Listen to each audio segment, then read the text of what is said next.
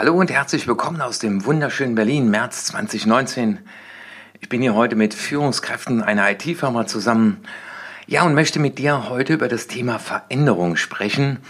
Ich möchte mit dir heute mal darüber nachdenken, warum es so wichtig ist, die unterbewussten und unbewussten Prozesse zu kennen, die beim Change ablaufen und wie man bei sich und anderen Veränderungen aktiv gestalten kann. Bleib also dran, wenn dich das interessiert. Dein Martin Witsch hier. Finde heraus, was dich gesund, glücklich und erfolgreich macht und dann setze es in die Tat um. Mithilfe dieses Podcasts wird dir das auf jeden Fall besser gelingen. Willkommen im Upgrade Yourself, Upgrade Your Life Podcast von und mit Dr. Martin Vicia. Dein Podcast, in dem es nicht nur um Know-how, sondern vielmehr um Do-How geht. Viel Freude beim Zuhören, Lernen und Umsetzen. Ja, schön, dass du dabei bist. Nichts ist beständiger als der Wandel, gibt es so ein Sprichwort. Und da ist echt was dran, weil, ja, ich war ja mal Kriminalbeamter und im Rahmen unserer Ausbildung waren wir auch bei Leichenöffnungen dabei und dann hat der Gerichtsmediziner uns gefragt, woran erkennt man, dass ein Mensch tot ist? Und wir haben dann Antworten gegeben wie das Herz schlägt nicht mehr oder Gehirnaktivitäten. Und er sagte, wenn sich nichts mehr zum Neuen verändert, also wenn nur noch abgebaut wird, das nennt man Tod. Und deswegen möchte ich mit dir heute über das Thema Veränderung sprechen.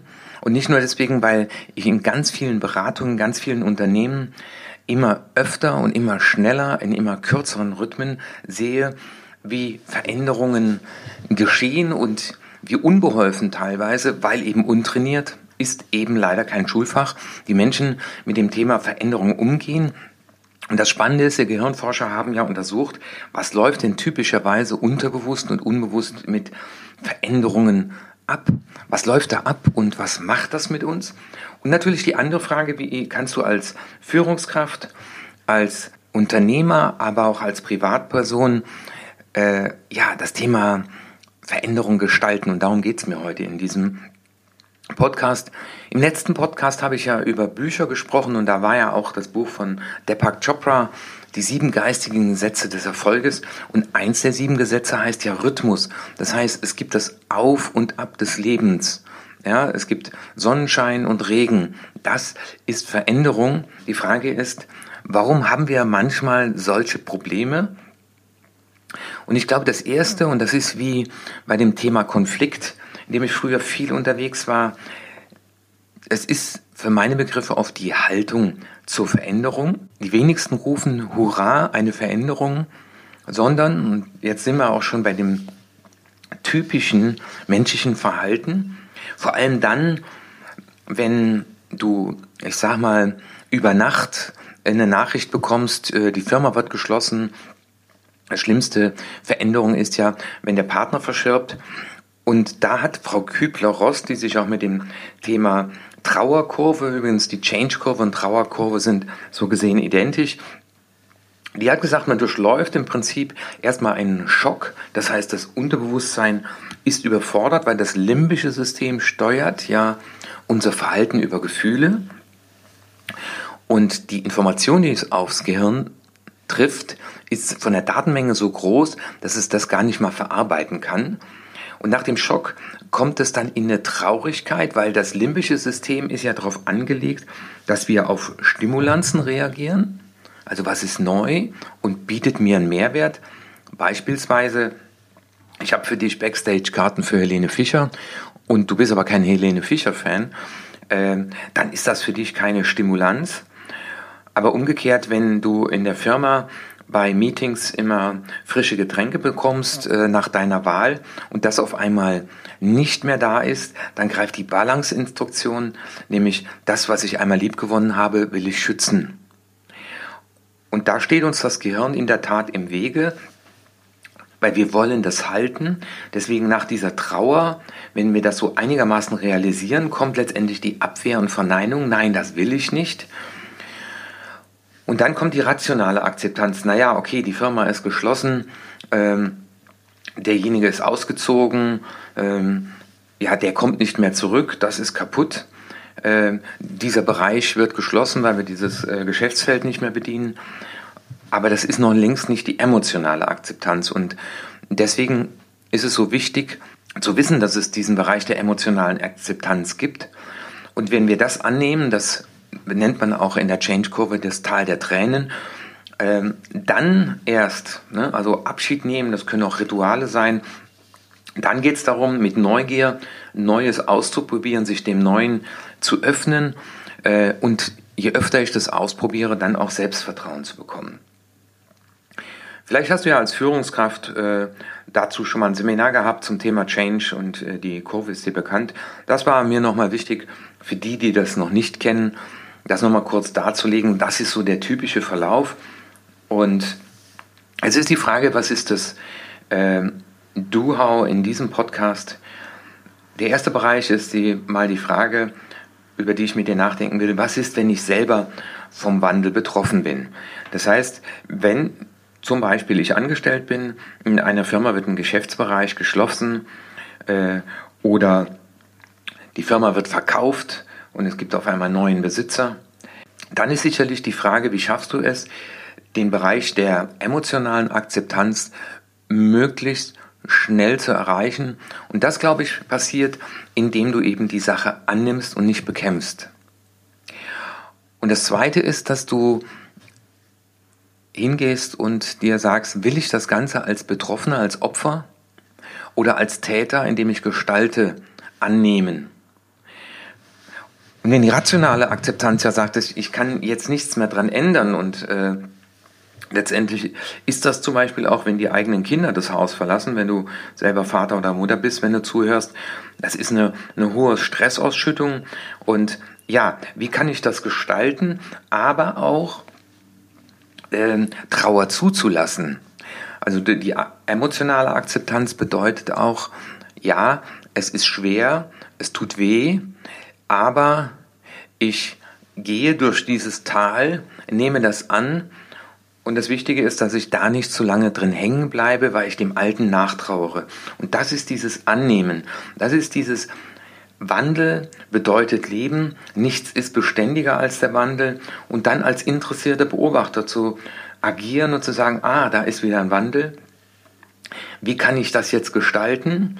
Aber auch Rituale des Abschiedes, äh, das kann ich nur den Führungskräften gleich zurufen, um dann zu sagen, und jetzt setze ich einen neuen Punkt. Und oftmals erleben wir das im persönlichen Umfeld, wo Leute dann nach einer Trennung ist ja auch ein Wandel, äh, dann die Wohnung umräumen. Also das ist oft so ein unterbewusstes Ritual für jetzt geschieht was Neues. Dann ist die Herausforderung relativ schnell, neuen Perspektiven eine Chance zu geben und dann noch ins Ausprobieren zu kommen, nämlich neue Erfahrungen zuzulassen. Im Idealfall sogar dabei Tagebuch zu führen und zu sagen, ja, ich habe was Neues ausprobiert, das habe ich dabei erlebt, mit der Haltung, hurra, Wandel ist Leben. Das wäre mal zu dem Bereich, wenn du selber vom Change, vom Wandel betroffen bist. Als Führungskraft kann ich dir zurufen, es ist wichtig, und das erlebe ich in vielen Unternehmen, dass es eben nicht gemacht wird, Information, Information, Information. Die Leute wollen wissen, wo sie dran sind, weil gerade in diesen Zeiten sind sie extrem verunsichert. Das Unterbewusstsein, äh, das ja die Instruktion hat, wie, wie Sicherheit, wie Zugehörigkeit und Macht, äh, das ist ja in diesem Bereich alles in Frage gestellt, vor allem wenn ich als Mitarbeiter in Unternehmen eben nicht an der Entscheidung beteiligt war. Und wenn du Führungskraft bist, hast du teilweise viel früher äh, erfahren, äh, dass dieser Wandel ansteht. Deswegen nochmal ganz wichtig, die Leute früh genug informieren, auch dann, wenn du denkst, naja, das ist ja alles klar, aber das heißt da auch als Führungskraft sich rauszulösen aus dem eigenen Denken, weil teilweise sind die Mitarbeiter nicht so weit wie du und als Führungskraft hast du dich vielleicht schon mit neuen Perspektiven auseinandergesetzt, während die Mitarbeiter noch im Tal der Tränen hängen. Auch ganz spannend als Führungskraft, es gibt eben unterschiedliche Charaktere, Menschentypen und die eher Introvertierten sind eher auch äh, mit einem bewahren, festhaltenden Stil. Das heißt, die sind eher geneigt, noch äh, in dem Bereich der Abwehr und Verneinung zu bleiben, während die Extrovertierten äh, eher die Abwechslung lieben und auch eher da Hurra schreien, etwas Neues.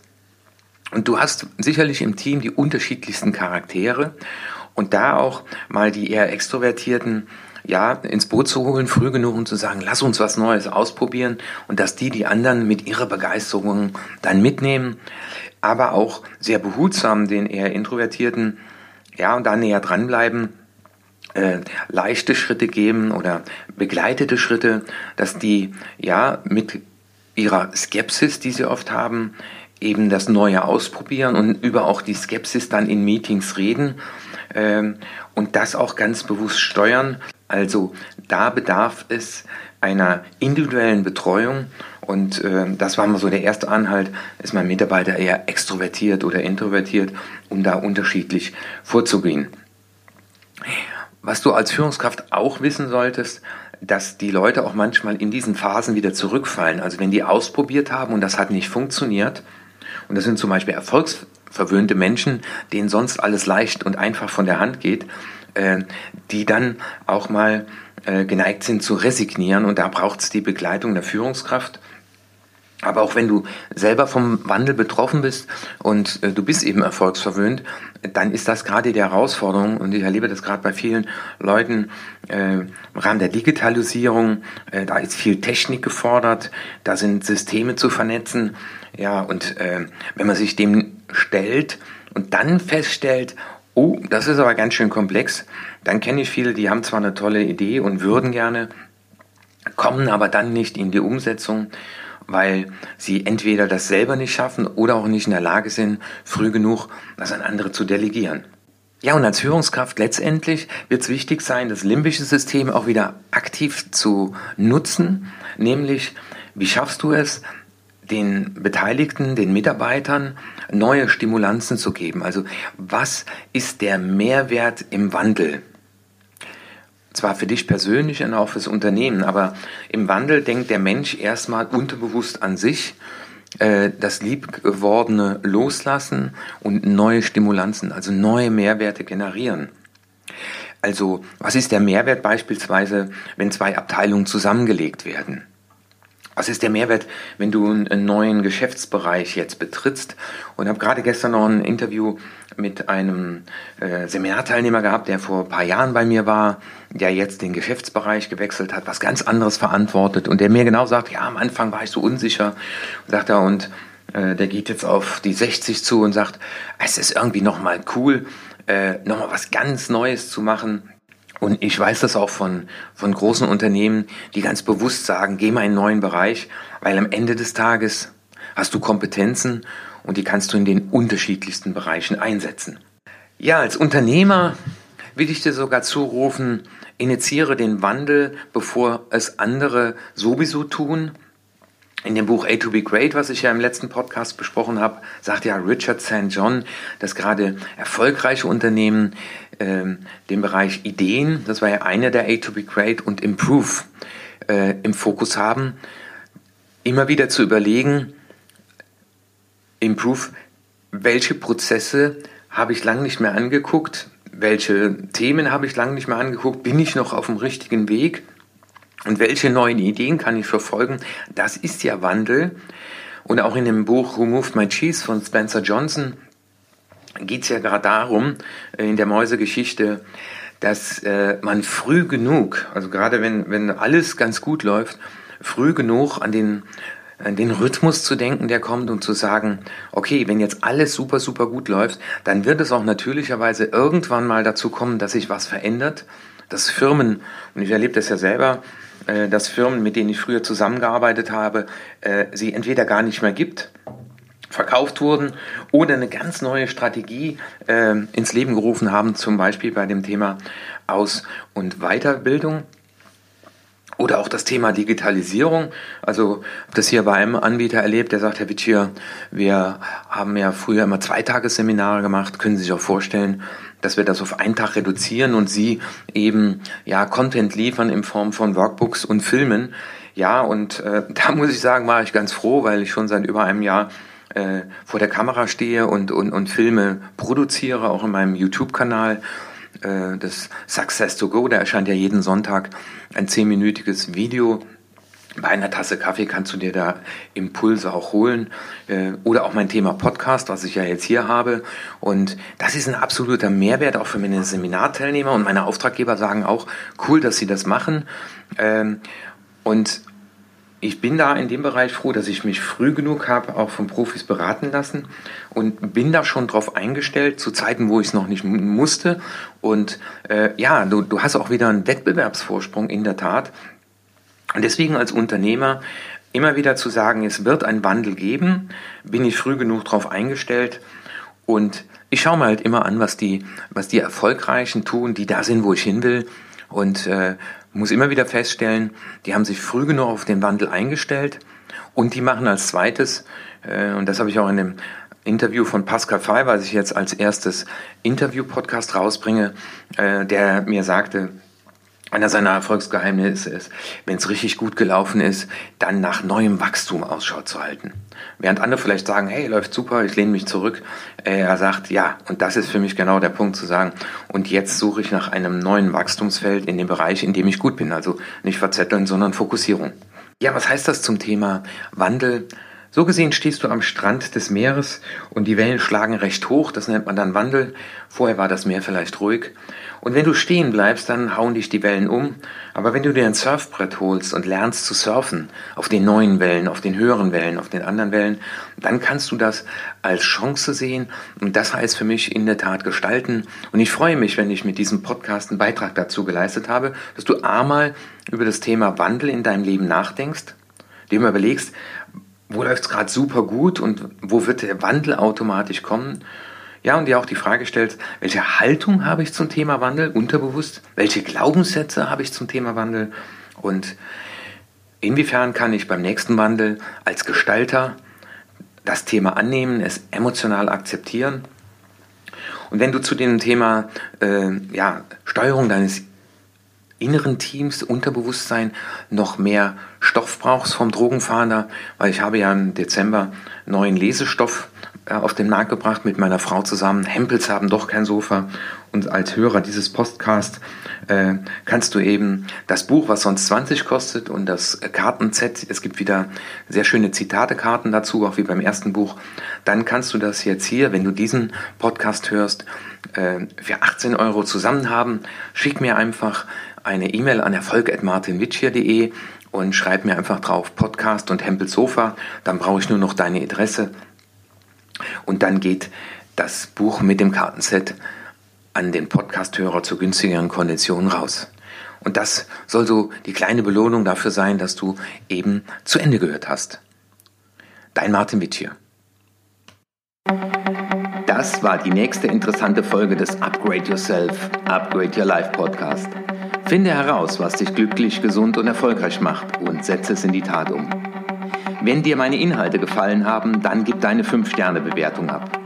Lass mich aber auch wissen, zu welchen Themen ich weiterhin sprechen soll und schicke mir deswegen eine E-Mail an erfolg.martinwitschi.de.